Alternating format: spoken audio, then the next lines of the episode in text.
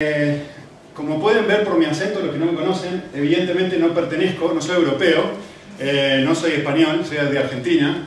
Y uno de los privilegios que, realmente más disfruto de vivir en Europa es poder seguir una de mis pasiones.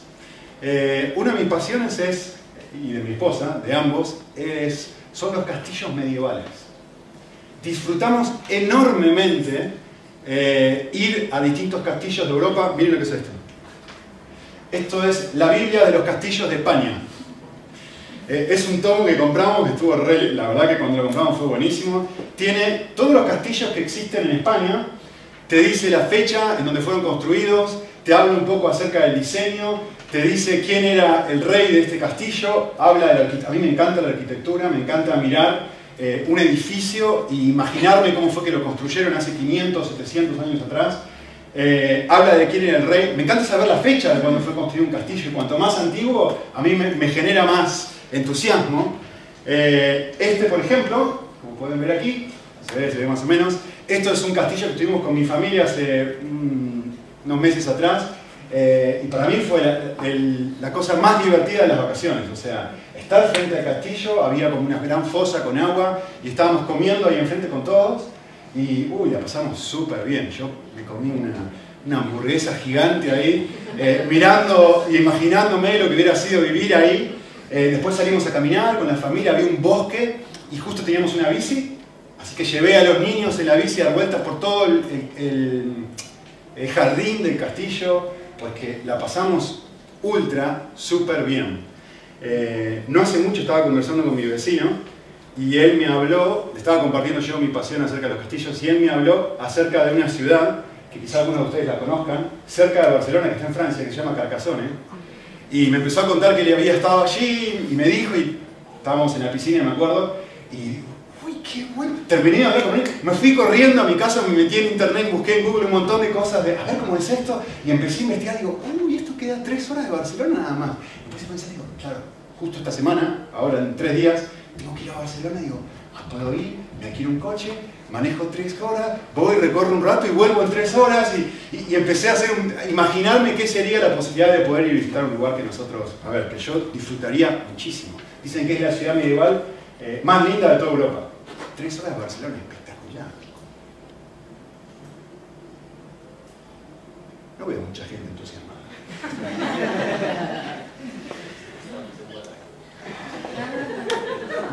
Disfrutar algo produce indiferencias.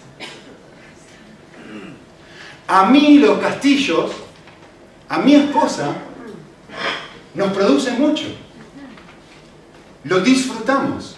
Cuando una persona no disfruta los castillos, seguía hablando Nico, pero me había quedado dormido. No disfrutar algo genera indiferencia. Disfrutar un poco algo, bueno, sí, está bien, me alegro, está buena la información que me da, me alegro, muy lindo las cosas, produce una medida de interés.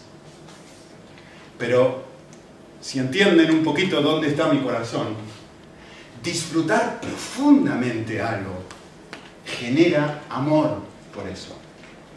Yo amo los castillos y estoy más que dispuesto a gastar dinero, esfuerzo, gasolina, llevar a mi familia, comprarme un libro, eh, ir a Barcelona, imaginarme lo que sería visitar distintos castillos. ¿Por qué? Porque lo disfruto, no un poquito, no más o menos, sino mucho. Cuando alguien disfruta profundamente algo, llega a ese algo. ¿Sí? A ver, acá va mi rareza. Así como disfruto mucho los castillos, no disfruto mucho los helados. Yo sé que ustedes, la mayoría va a decir, pero estás loco, ¿qué te pasa? Bueno, a ver, no es que me genere indiferencia, pero cuando voy a comprar un helado a mis niños, yo no me compro. Eh, por ahí le doy una chupadita así al de ellos, pero que me, da, me da igual. No disfruto demasiado de los helados. Y por ahí vos sos un adicto a los helados. A ver, si estamos hablando de chocolate, es algo completamente distinto. De hecho, te cuento, no hay una sola noche prácticamente que no me vaya a dormir sin comer un chocolate. ¿Por qué? La respuesta es muy simple. Amo el chocolate. Voy a Carrefour y me compro alfajores de Argentina y me, toda la noche me como un alfajorcito de Argentina o un chocolate o algo que puedo... Antes me encanta. Y la cosa que más... ¿Por qué lo hago? Porque lo disfruto, porque me causa placer. Nadie tiene que obligarme a mí a comerme un chocolate. Y la razón es muy simple, porque me causa placer hacerlo. Y cuando algo nos causa mucho placer, llegamos a amar mucho a ese algo. Cuanto más disfruto algo, más lo amo. Quizá vos disfrutás mucho verte bien. ¿Y eso qué genera en ti? Genera que disfrutes ir al shopping, al centro comercial, que te compres aritos, que te compres la piel labio y los delineadores y, la, y que la rebaja sea tu momento más lindo del año.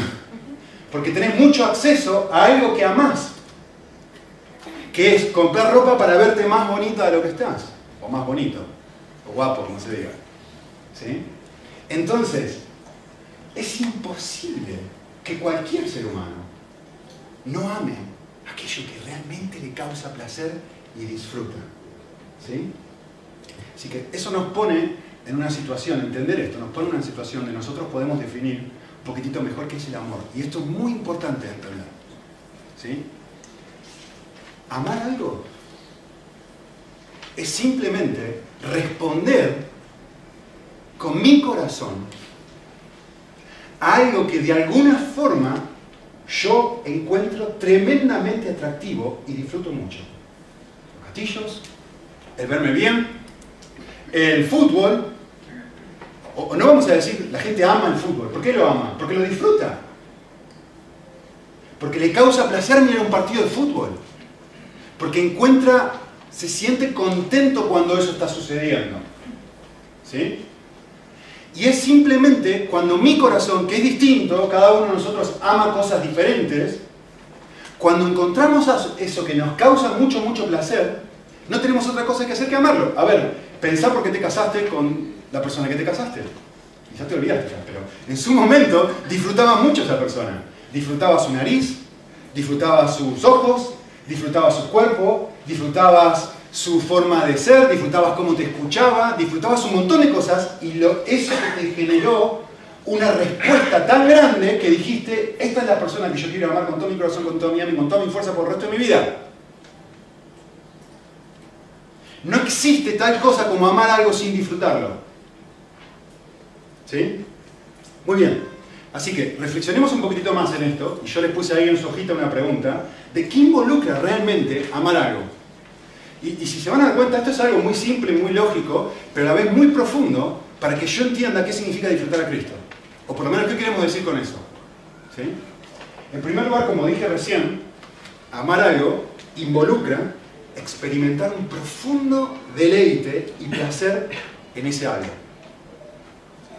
Nadie tiene que obligarle a una persona que disfruta el fútbol a mirar la final de la Champions. No tenés que obligarle. No tenés que forzarlo. No tenés que darle un palo por la cabeza y decir, sentate esta vez a mirar la Champions. Es que, como encuentra placer en ello, lo ama y lo hace. Es una respuesta natural, normal. ¿Sí? Eh, yo, personalmente, probablemente alguno de ustedes sí tendría que obligarle a venir conmigo y a mirar y caminar por las murallas de un castillo medieval y ponerme a meditar y ver cómo fue diseñado eso. A mí me encanta hacer eso. Pero por ahí me estoy aburriendo como un sapo. La estoy pasando súper mal. Está bien, no hay problema. Mi corazón responde en función de aquello que le causa placer. ¿Sí? Segunda cosa que es muy interesante.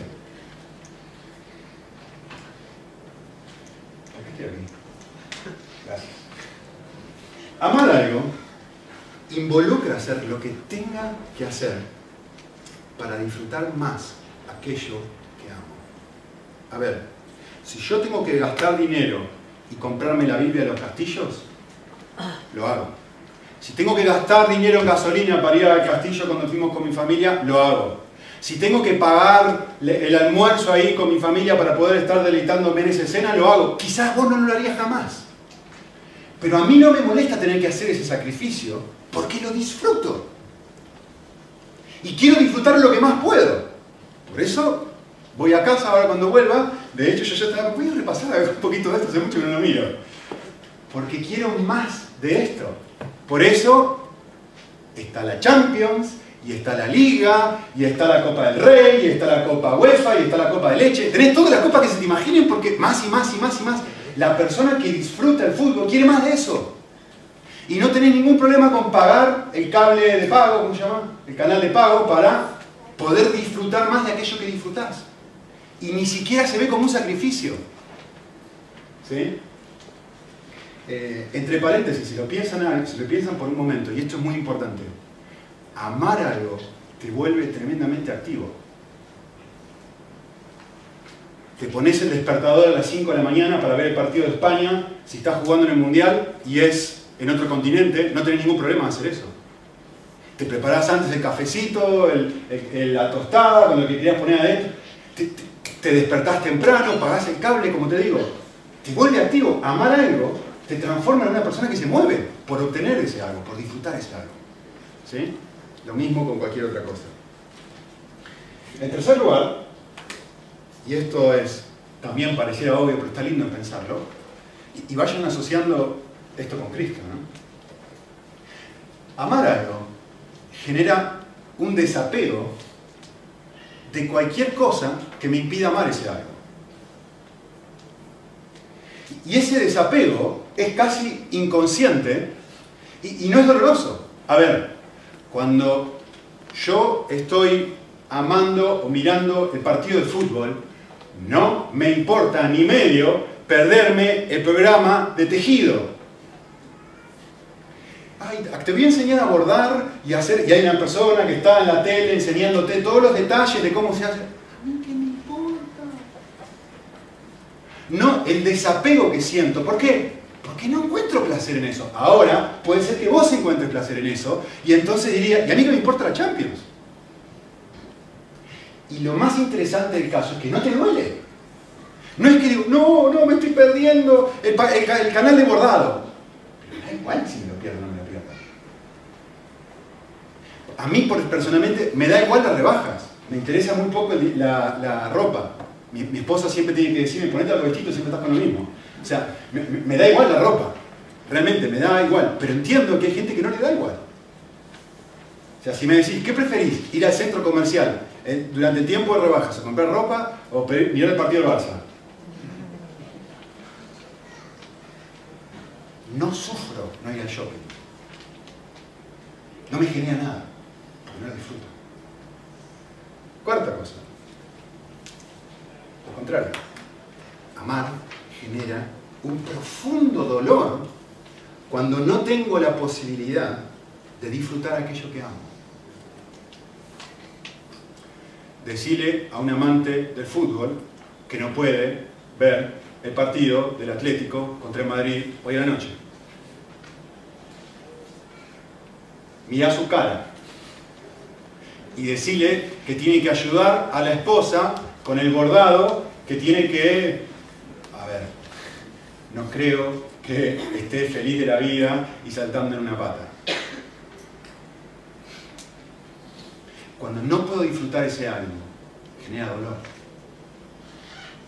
Cuando yo realmente amo algo y no puedo disfrutarlo, no estoy contento, no estoy feliz cuando no lo tengo. Cualquier cosa, ¿eh? A ver, esto puede ser algo bueno o puede ser algo malo. De hecho, cada una de las cosas que yo les puse aquí no tiene que ser algo bueno ni tampoco tiene que ser algo malo. Puedo amar mi imagen, puedo amar leer la Biblia, o puedo amar la pornografía, también. Y no tener eso genera en mí esta clase de respuesta. Esto tiene enormes implicancias, entender esto. No tiene que ser ni algo bueno, ni tiene que ser algo malo. Es descubrir en qué lugar yo encuentro placer. Y cuando encuentro mucho placer en algo y no lo obtengo, me duele. Cuando tengo mucho placer en tener razón, me duele cuando no tengo razón. Cuando encuentro mucho placer en mi imagen, me duele, por ejemplo, estar en una boda toda vestida de impecable y súper linda y resulta que estaba comiendo un canapé durante la entrada de la boda y me quedó... Y, nadie me dijo nada, y toda la boda, y, en todas las fotos estaba así, ¡cling! Y el diente que parecía que te faltaba uno. Y al final de la boda vas al, vas al baño, te mirás en el espejo, horror total. Y te destroza. Te destroza. ¿Por qué? Porque no glorificaste a Jesús. Porque desobedeciste a Cristo. Porque hiciste algo malo. ¿Te destroza? No, no. Te destroza porque eso revela lo que tu corazón ama. Tu imagen. ¿Se entiende? Muy bien. por lo menos meditar un ratito en esto. Y de vuelta, todo esto está en la página web, lo pueden mirar tranquilo después. Me ayuda, o nos ayuda a nosotros a entender, ok, vamos a dar una definición de qué cuando, están hablando ustedes de disfrutar a Cristo, ¿qué quieren decir con disfrutar a Cristo? Entender estas cosas nos ayuda a dar una definición más eh, inteligente y más meditada. ¿sí?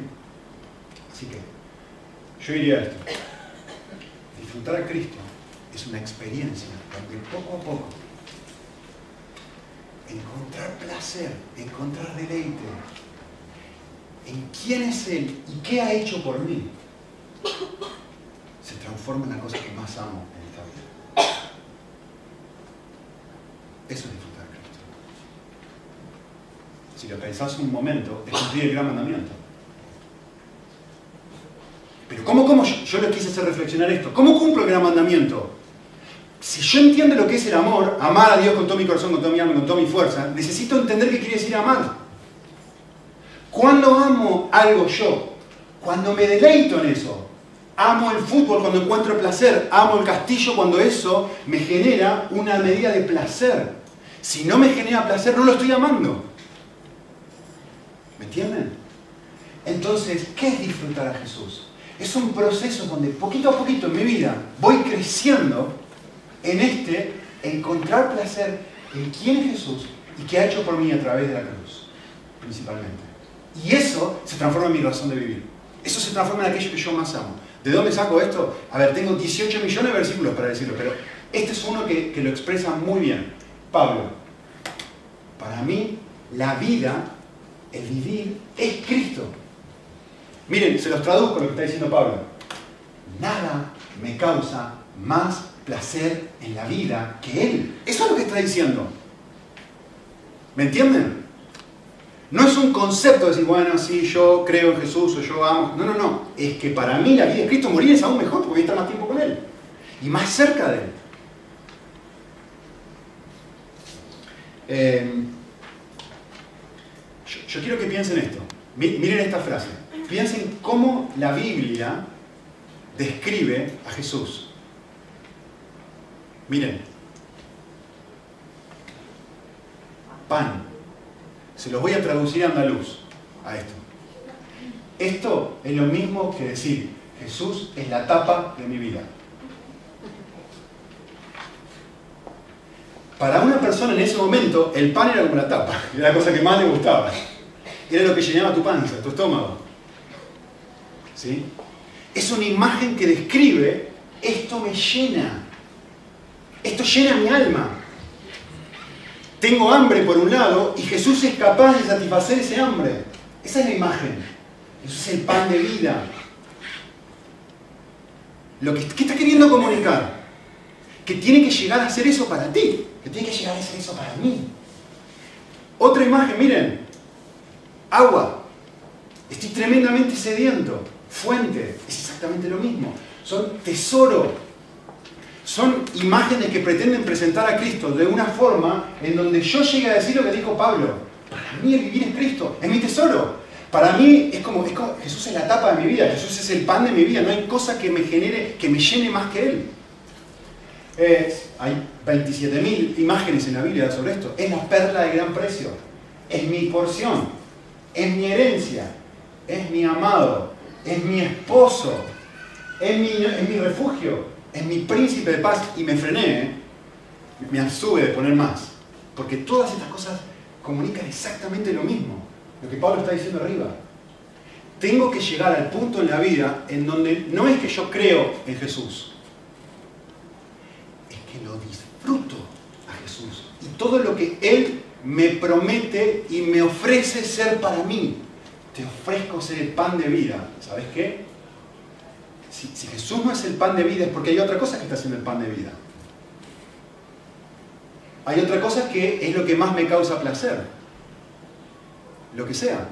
Mi imagen, el tener un título universitario, el ganar más dinero, lo que sea. Hay algo que es mi pan de vida en este momento, que no está siendo Cristo y que está compitiendo por mi corazón. Eh, Pablo lo dijo, si seguimos en Filipenses, Pablo lo dijo de esta forma, miren qué gráfico que es. Todo lo que era para mi ganancia, lo he estimado como pérdida por el amor de Cristo. Cualquier otra cosa ahora es pérdida cuando yo lo comparo con esta experiencia que estoy tratando de describirles. Cualquier otro tipo de vacación para mí es pérdida si lo comparás con esto. ¿A dónde quieres ir, Nico? A un lugar donde haya castillos. Al Valle de Loira. En Francia, un lugar donde haya castillos. Pero Nico, ¿no querés ir a la playa? No me interesa ir a la playa. Pero Nico, es pérdida cuando yo lo comparo con aquello que realmente disfruto. Eh, Nico, vamos a tomar un helado. No tengo ganas de tomar un helado. ¿Pero cómo no querés tomar un helado? No tengo ganas de tomar un helado. ¿Querés comer un chocolate? Ah, estás hablando mi idioma. Y no me molesta perderme el helado. Sí me molesta perderme el chocolate, porque lo disfruto. Y es lo que Pablo está diciendo acá. Todas las cosas son pérdidas con incomparable valor de conocer a Cristo. ¿Por quién? No tengo ningún problema de perderlo todo con un solo objetivo, con el objetivo de ganarlo a Él. Con el objetivo de poder disfrutarlo. En todo el libro de Filipenses habla del, gozo, lo que es disfrutar la vida cristiana, lo que es disfrutar a Cristo, mejor dicho. Y cuando yo hago esto, como les decía hace un ratito, toda mi vida, cuando estoy disfrutando a Jesús, toda mi vida empieza a girar en torno a Él, así como gira en torno a esto, así como gira en torno a las rebajas. No tengo problema de gastar dinero y decir, voy a comprar una Biblia nueva no tengo dinero, voy a comprar este próximo libro. Voy a comprar esto. Si esto me va a ayudar en el objetivo de disfrutar a Jesús, no tengo problema de decir, no, pero estoy cansado el jueves y no tengo ganas de venir a la reunión de oración. Pero, pero si realmente disfruto a Jesús, no es que tengo que obligarme a venir, es que lo disfruto venir. No puedo no venir. ¿Me entienden? Es algo muy distinto. A ver, hacer un sacrificio por Jesús no es algo que me carga porque lo estoy, estoy encontrando tanto placer en poder estar cerca de Él, que cualquier cosa que me tendría el potencial de alejarme de Él, pues fuera, le doy una patada. Sí y solo sí, si estoy disfrutando de Jesús. Si no estoy disfrutando de Jesús, todo esto se cae en mil pedazos. Por eso, la vida cristiana es mucho más que simplemente creer el Evangelio, o creer que Cristo murió por mí, o creer en Cristo. La vida cristiana es disfrutar el Evangelio por encima de cualquier otra cosa. Es la vida cristiana. No es esto, es esto. Es que yo encuentro tanta alegría, me llena de tanta felicidad, que si tengo que competir entre la final de la Champions y, pasar un ratito más con Jesús, pero ni lo pienso si tengo que decir, bueno, me tengo que quedar con esta basurita toda la, noche en la boda, pues, amén, gloria a Dios, no pasa nada. No es lo que más disfruto en la vida mi imagen. Hay otra cosa que disfruto más. Eh, quiero que piensen esto. ¿Y por qué les puse esto acá? Eh, les he compartido esto antes, pero ayuda a volver a decirlo ahora. Yo quiero que pienses un segundo en un socorrista, ¿es? O guardavidas Socorrista, ok. Quiero que pienses un momento en un socorrista, ¿sí? Que te salva la vida. ¿Cómo reaccionas hacia él? Un abrazo de oso, le das 700 millones de besos porque te acaba de salvar tu vida. ¿Sí? Te salvó, te estabas a punto de morir. Y esa persona, que cuando vos te dabas cuenta que te estabas ahogando y le pediste ayuda, pues era la persona más importante del mundo en ese momento. Y toda tu vida giraba en torno a eso, literalmente. No querías otra cosa que el guardavidas. ¿sí? El guardavidas te salva. le das un beso, un abrazo, empezás a hablar maravillas de esta persona. No, pasó el día que ya le dijiste a 20, 30, 40 personas que te acaban de salvar la vida en guardavida. Al día siguiente seguís contando a todo el mundo. 3, 4, 5, una semana. 2, 3 meses. Y el entusiasmo se va. Y sí, te recordás, pero no es como el primer día. Y pasaron dos años, 20 años, y el socorrista es un lindo recuerdo. Pero no es la persona alrededor de la cual gira todo. Cuando yo comprendo que Cristo no fue mi socorrista un día hace 20 años, sino que Cristo es mi socorrista hoy y lo necesito ahora, recupero esa experiencia que tuve el día que me salvó. Solamente así recupero ese gozo, ese enamoramiento que habla Apocalipsis, que debe recuperar la iglesia cuando lo ha perdido. Pregunta el millón, ¿cómo hago esto? Nuestros valores. Miren, cuando yo examino las motivaciones de mi corazón, miro la cantidad de cosas podridas que todavía hay dentro mío, me doy cuenta que necesito volver a experimentar, necesito de ese socorrista que me salve. Pero no cuando digo, sí, sí tengo que examinar las motivaciones de mi corazón, como hablamos hoy hace un ratito. Cuando me duele lo que veo adentro mío y digo, no puede ser, no puede ser. No puede ser que sea tan orgulloso. No puede ser que, que trate a mis hijos de la manera que los trato. No puede ser que le hable a mi esposa y no tiene que ser algo tan feo pero no puede ser que, la trate de esta forma y no la trate como si fuera un especial tesoro que Dios me ha regalado. No puede ser que le responda con el nivel de impaciencia que le respondo. Cuando cualquier otra persona le respondo de otra forma completamente diferente, porque realmente amo mi imagen y no a la persona. Y por eso respondo de esa forma. Y uno empieza a mirar quién es y dice, estoy perdidísimo, me estoy ahogando. Y vuelvo a recuperar esta necesidad de Jesús. Y de volver a experimentar el Evangelio. Y cuando vuelvo a experimentar el Evangelio, de repente Él vuelve a ser ese socorrista que me salvó hace 10 minutos. Y por lo tanto lo vuelvo a disfrutar. Y cuando vuelvo a disfrutar a Jesús, por eso la definición es tan importante. Entonces, y solamente entonces, vuelvo a amarle. Porque esa es la definición de amor. Amo aquello en lo cual yo encuentro un enorme nivel e intensidad de gozo. ¿Cuándo voy a hacer eso con Cristo? Cuando me dé cuenta que todavía soy un enfermo. Cuando me dé cuenta que todavía tengo necesidad de un médico. Cuando me dé cuenta que lo necesito con desesperación. ¿Sí? Ahora, déjenme decirles algo. Esto definitivamente es algo progresivo. No es que es una experiencia del momento. Es algo que uno, progresiva, a veces eh, en menor medida, a veces en mayor medida. Por eso esta idea de experimentar el Evangelio es, es una experiencia que debería estar haciendo constantemente, constantemente, constantemente. Muy bien. Pregunta, ¿por qué es tan importante disfrutar a Jesús? ¿Por qué lo hemos hecho una prioridad? ¿Por qué lo hemos puesto entre eh, los tres valores más importantes? Y quiero que presten mucha atención ahora, ¿sí? Eh, la razón principal, hay dos razones. Hay una que tiene que ver con Dios hay una que tiene que ver con nosotros. ¿sí? La más importante es la que tiene que ver con Dios. Y, y, los quiero hacer pensar ahora, ¿sí? Un ratito. La razón por la cual esto es tan importante es porque disfrutar a Cristo es la única forma de glorificar a Dios. Y, escúchenme lo que voy a decir ahora, ¿eh? porque eh, con David y Jorge debatimos en esta palabra y, quiero que, entiendan esto.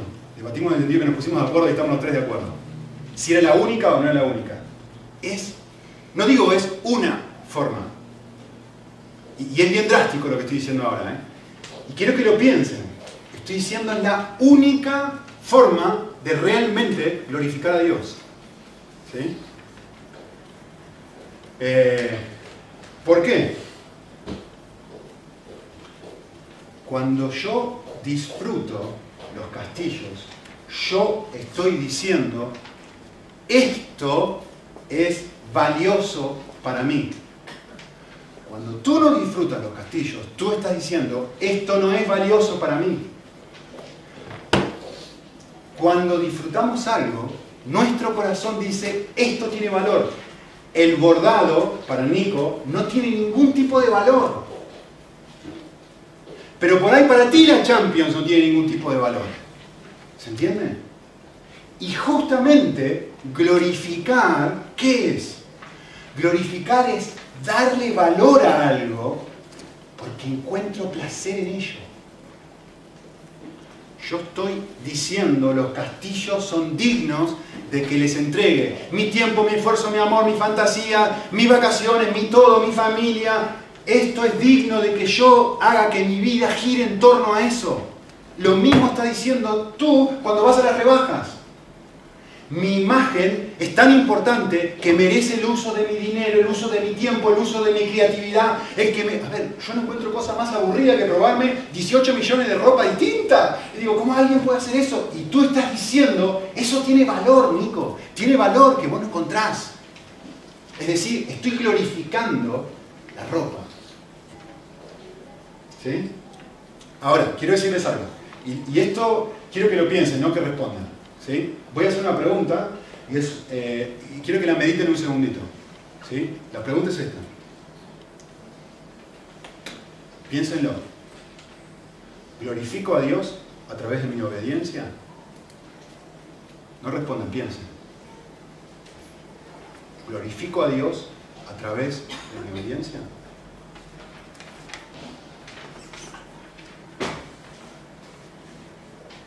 Probablemente el 90% de los cristianos que yo conozco dirían sí. Otra pregunta. ¿Glorifico a Dios cuando leo la Biblia? Creo que la mayoría de la gente diría sí. ¿Glorifico a Dios cuando oro?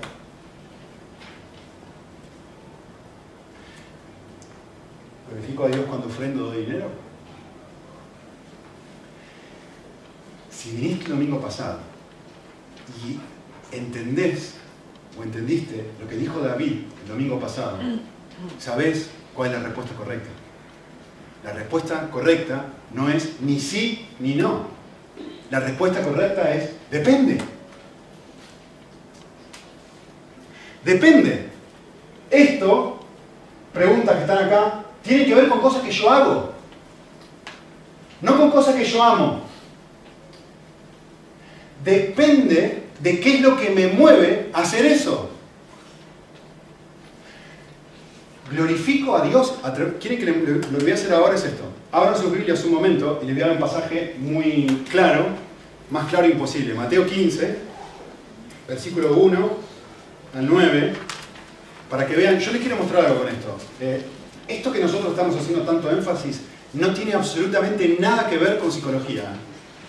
Quiero que me entiendan esto. Nada que ver con algún tipo de pensamiento psicológico o influencia psicológica en el cristianismo. No, no hay nada más bíblico que lo que estoy compartiendo ahora.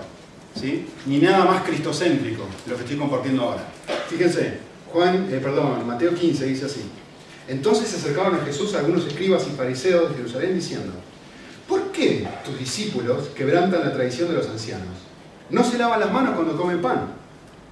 Y respondiendo él les dijo, ¿por qué también vosotros quebrantáis el mandamiento de Dios a causa de vuestra tradición? Escuchen lo que va a pasar ahora. Porque Dios dijo, honra a tu padre y a tu madre, y quien hable mal de su padre o de su madre, que muera. Pero, miren esto, pero vosotros decís, cualquiera, a ver, ¿cuál es el mandamiento? Honrar al padre y a la madre, ¿no? Y esto es la forma en la que ellos responden al mandamiento, miren. En este contexto, honrar al padre y a la madre lo, van a ver en un segundito, era ayudarlos financieramente. No estaba diciendo respetarlos.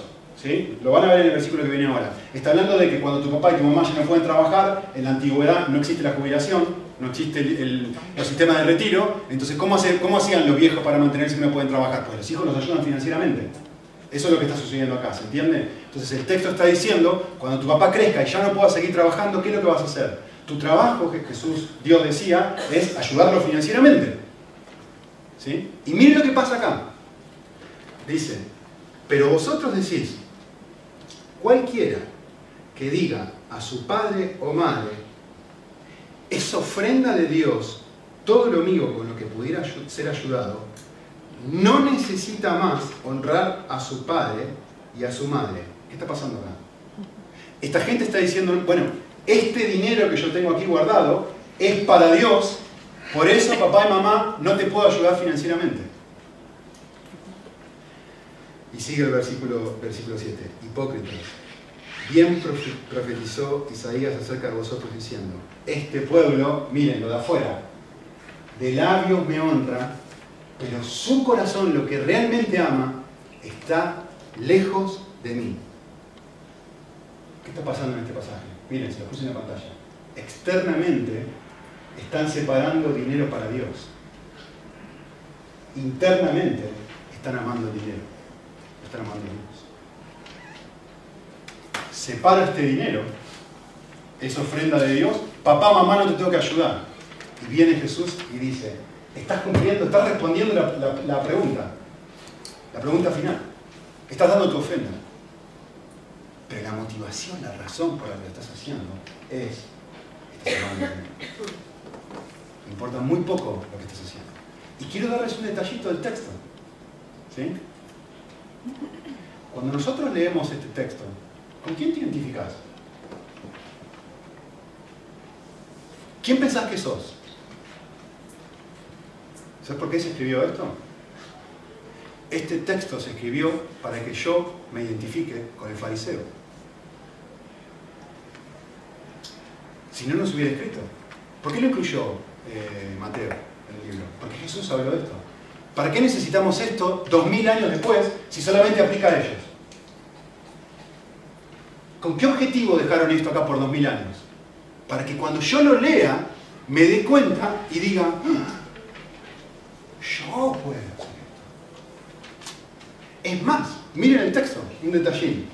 Dice ahí en el pasaje, eh, este pueblo, ¿quién es este pueblo? Ahí, ¿de quién está hablando? Es una cita del Antiguo Testamento. Es Israel. Esto es el pueblo elegido de Dios. No son los fariseos en primer lugar. Cuando Jesús hace esta cita no está hablando de los fariseos, está hablando del pueblo de Dios. Y está diciendo, ustedes fariseos están a punto de caer en lo mismo que mi pueblo cayó desde que yo lo generé. ¿Ven la diferencia? Es muy importante. No está diciendo, ustedes son así. Lo que está diciendo es, hace una cita al Antiguo Testamento para hablar y decir, Israel fue así siempre. Y ustedes están a punto de hacer lo mismo que ellos. Es un desafío para mí esto. Entonces, quiero hacer otra pregunta. La respuesta a esto es depende. Ahora, déjeme hacerle esta pregunta. ¿Glorifico a Dios cuando lo disfruto? Y la respuesta es obvia. Por supuesto. Es imposible que yo esté disfrutando algo y que yo no esté gritando con mi vida, esto es precioso. Esto puede no tener valor para ti, pero para mí tiene muchísimo valor. Porque lo estoy disfrutando. Si no lo estoy disfrutando, no tiene valor. ¿Me entienden? Si yo no disfruto el obedecer, si yo no disfruto leer la Biblia, si yo no disfruto orar, no tiene valor para mí. Si yo no disfruto a Cristo, pues depende de la motivación con que lo hago. ¿Sí? Eh, vivimos en un... Bueno, segunda razón, voy a ir un poquito más rápido. ¿Por qué es tan importante disfrutar a Cristo? Porque es la único que tiene el poder para eh, librarnos de todos nuestros ídolos. Vivimos en un mundo que constantemente está tratando de ofrecerme, de seducirme, de ofrecerme alternativas y decirme, mirá, Nico, en las rebajas, esto es lo que realmente vas a disfrutar y, si tenés este vestido vas a ser feliz. Si realmente tenés esta figura vas a ser feliz. Si tenés este trabajo, este dinero, constantemente hay ofertas de cosas que me dicen, solamente obteniendo esto vas a ser feliz. Eh, si lo pensás por un segundito, la idolatría es lo opuesto a disfrutar a Cristo. Pensad un momento, David habló de esto la semana pasada. La idolatría es disfrutar otra cosa en vez de disfrutar a Jesús. Yo encuentro tanto placer en esto que le entrego todo mi corazón. Me gusta esta definición, esta definición de, de, Tim Keller, dice así. ¿Qué es un ídolo? Es algo que para nosotros es más importante que Dios. Algo que absorbe más que Dios nuestro corazón y nuestra imaginación. Algo que buscamos para que nos dé lo que solo Dios nos puede dar. El ídolo tiene una posición de control en nuestro corazón, que podemos gastar en la mayor parte de nuestra pasión y energía, nuestros recursos emocionales y económicos, sin pensarlo dos veces. Un ídolo es aquello a lo cual usted mira y en el centro de su corazón mismo usted dice, si logro tener eso, entonces voy a sentir que mi vida tiene sentido. Entonces sabré que soy valioso. Entonces me, sentiré importante y me sentiré seguro.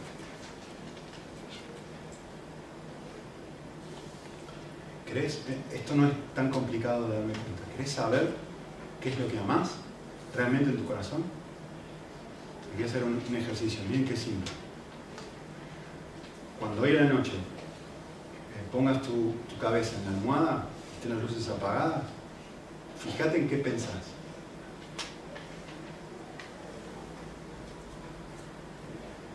Y lo que pienses en ese, en ese momento, lo que... Acá que cautive tu imaginación en ese momento. En soledad, vos solito. Es lo que realmente le causa placer a tu corazón. Puede ser algo bueno, puede ser algo malo. Como dije, por ahí te vas a dormir pensando en el sexo. Por ahí te vas a dormir pensando en los castillos. Por ahí te vas a dormir pensando en la ropa que te vas a comprar en las rebajas. Por ahí te vas a dormir en un restaurante que vas a comer mañana es, una muy buena forma de darme cuenta qué es lo que realmente amo. Pensá eso. ¿Qué cautiva tu corazón? Por ahí te vas a dormir en los problemas que tenés en tu trabajo. Eh, disfrutar a Jesús es tan, tan, tan importante. Porque solo cuando Él se transforma en mi perla de gran precio, en la cosa que más amo en la vida, entonces es cuando cualquier otra cosa es desplazada de mi corazón, es desplazada de mi mente. Como dijo David la última vez, venzo una adicción con una adicción más grande. Como les dije al principio, ¿cómo hago para que, lo que, me, que el bordado no me cause placer? Pues simplemente disfrutando otra cosa más que el bordado. Cuando Jesús llega a ser la cosa que más amo, pues ya no hay ningún problema dejar cosas de lado. ¿Cuándo no dejo cosas de lado? Cuando no lo estoy disfrutando, cuando no lo estoy amando. ¿Sí? Miren, pasaje muy conocido, Hebreos, habla de cómo funciona esto. Dice, por la fe Moisés cuando era grande rehusó ser llamado hijo de Faraón. A ver, estamos hablando de la posición más importante del planeta en ese momento. Esto es la cosa más valiosa de todas, ser hijo de Faraón. No, no puedes aspirar a algo más grande tenés todos los recursos, todo el dinero, toda la posibilidad, no hay nada más lindo a nivel humano que esto. Y uno dice, ¿cómo haces para renunciar a esto? Y dijo esto, escogió lo peor que podía escoger, ser maltratado con el pueblo de Dios, que gozar de los placeres temporales del pecado. ¿Cómo hizo esto? Dijo, encuentro más placer, vio como más valiosas las riquezas de lo propio de Cristo que todos los tesoros de Egipto. Exactamente la forma que acabo de escribir ahora. Eh, quiero hacer una pregunta, una pregunta no, quiero, que mediten esto un, minutito. Quiero que piensen en el Salmo 51, por un momento. Justo alguien lo mencionó hoy en la mañana. ¿Sí? Miren esto. ¿No es sorprendente en ninguna parte del Salmo 51 David haga una oración directa acerca del sexo? Los desafío, vayan a casa y miren. En ningún momento, después de que es confrontado por Natán, él hace una sola mención, ni pide a Dios que lo ayude con ese problema. ¿Qué pide? está destrozado porque ha perdido el gozo de su salvación. ¿Por qué? ¿Por qué no pide por abstinencia sexual? Si eso fue lo que generó esto. ¿Por qué no pide, Señor, ayúdame a cuidar mis ojos, no quiero nunca más, jamás hacer esto? No hay una sola mención a eso. ¿Por qué no lo dice? La respuesta es simple. El pecado sexual es el síntoma. No hay enfermedad. Por lo menos no según David. Y no según la Biblia. Cualquier persona da lugar al pecado sexual porque han perdido el gozo de la plenitud de estar cerca de Dios. Y eso es lo que Él pide. Si yo encuentro más placer en esto que en esto otro, mi corazón no va a poder hacer otra cosa que responder frente a esto. ¿Qué es lo que necesito hacer, según David? Por favor, Señor, restituime el gozo de todo lo que implica estar cerca de ti. Eso es lo que necesito. Esa es la comprensión que él tiene de cómo funciona la vida. Ni una sola mención de tapame los ojos, por favor. Es que no se trata de eso. Se trata de lo que mi corazón ama. Y cuando yo vuelvo a amar a Cristo con todo mi corazón, con toda mi alma y con toda mi fuerza, no me cuesta nada abandonar estas cosas. No es un sacrificio, no es un esfuerzo, ni lo pienso, como ni pienso en el canal de bordado. No lo pienso porque disfruto algo más. Entonces su oración es, restituyeme el gozo de tu salvación. Eso es lo que yo necesito volver a encontrar placer en ti, Señor.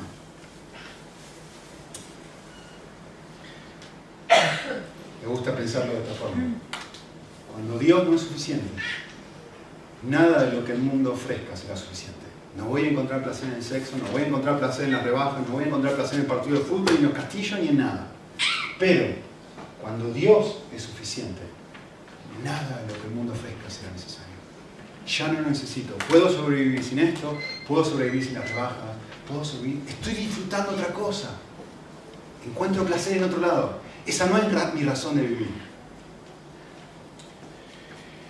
Entonces, para terminar, ¿cuáles son algunas consecuencias de disfrutar a Jesús? En primer lugar, esto nos ayuda a entender por qué la Biblia habla del señorío de Jesús no como una carga, sino como algo tremendamente liviano, eh, como una invitación a, la vida plena. Jesús dijo, yo vine para que tengan vida abundante, pero si, Jesús, si me estás invitando a morir a mí mismo, ¿cómo me estás diciendo que, que me querés dar vida abundante? Cuando yo entiendo que lo que Cristo quiere no es que obedezca, que lea, que haga, sino que encuentre placer en Él, y eso va a generar otra clase de deseos en mí. Entonces, se produce este quiebre de comprender, ah, me está llamando, ahora entiendo primero a Juan que dice, sus mandamientos no son gravosos. Ah, ahora entiendo por qué Mateo 11 dice, todos los que estáis cargados, venid a mí. Y yo les voy a poner un yugo que es liviano. Ahora lo entiendo. Porque no se trata de hacer cosas, se trata de disfrutar todo lo que Él ha hecho por mí y hace constantemente por mí. Y cuando eso pasa de acá a acá, todo el resto de cosas ni se transforma en un sacrificio. No hay nada, es un placer dejarlas. ¿Sí? Segundo lugar, y esto es muy importante, nos permite disfrutar de todo lo que Dios nos ha dado sin que esto nos esclavice.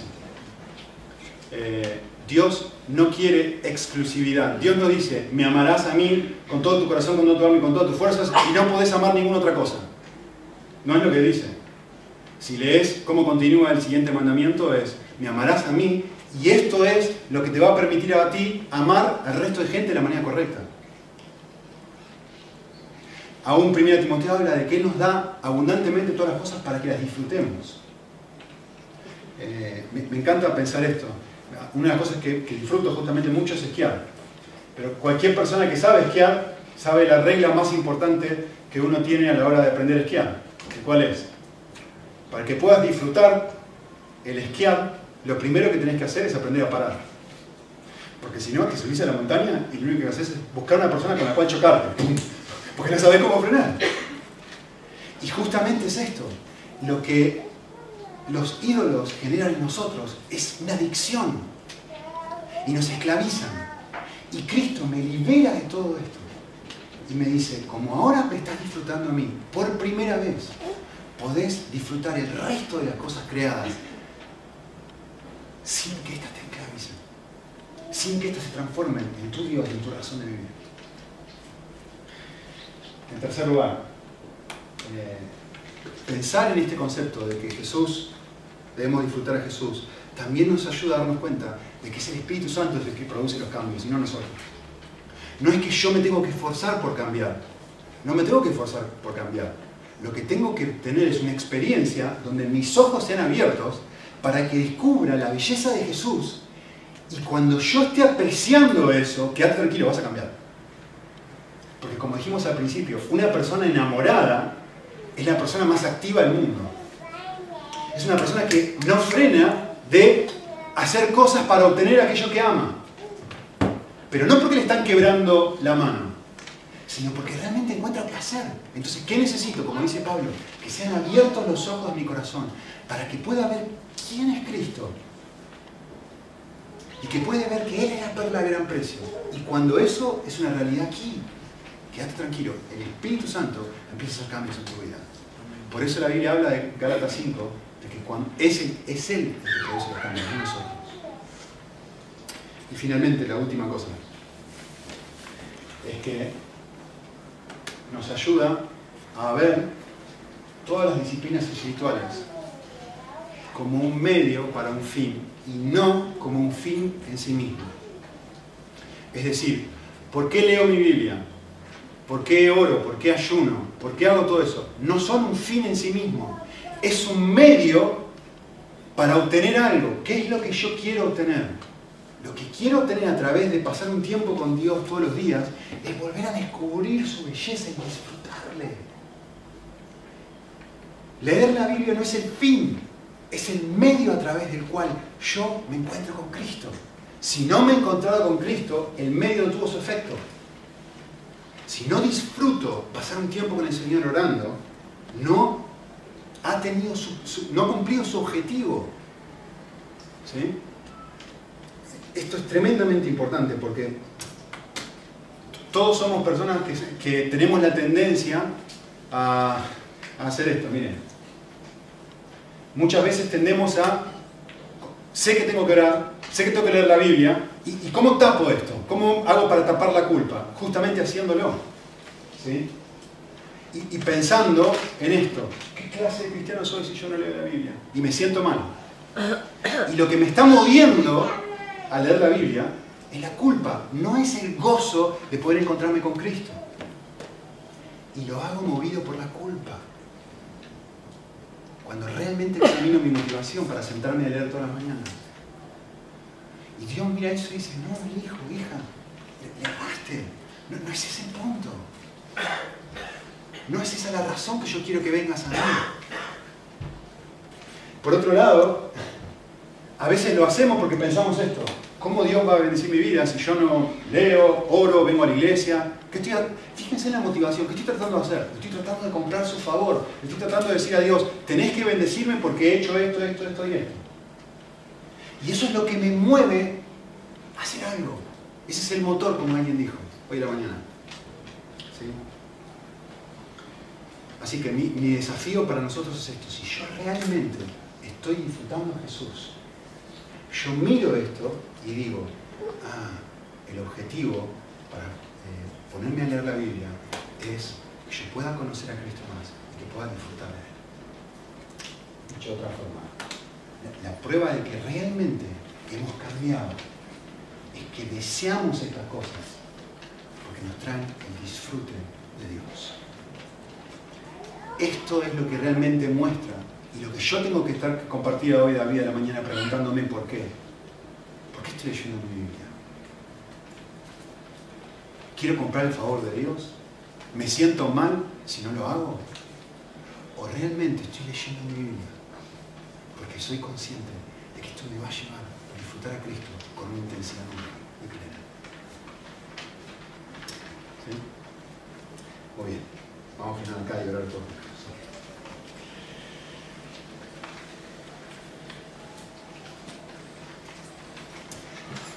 Señor, queremos pedirte que abras nuestros ojos para poder ver un poquitito, un poquitito, un pedacito más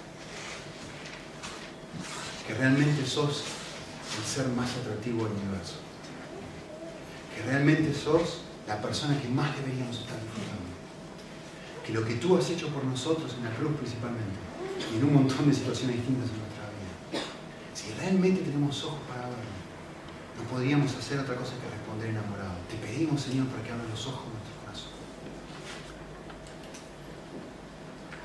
Te pedimos para que llegues a ser la perla de gran precio en nuestra. Te pedimos para que esto transforme completamente la manera en que miramos la vida cristiana. Que no actuemos por culpa o por buscar favor o por, orgullo o por intentar probar que somos buenos. No lo somos. Necesitamos de tu amor. Necesitamos de tu luz para poder volver a ver quiénes somos. ¿Y quién es tú? Y que esto nos vuelva a cautivar. Y transforme por completo nuestra manera de conseguir la vida. Te pedimos que vos lo hagas en nosotros, Señor. Para tu propia gloria y para poder verte, como hablamos hoy, como el ser más valioso del universo. En Cristo Jesús.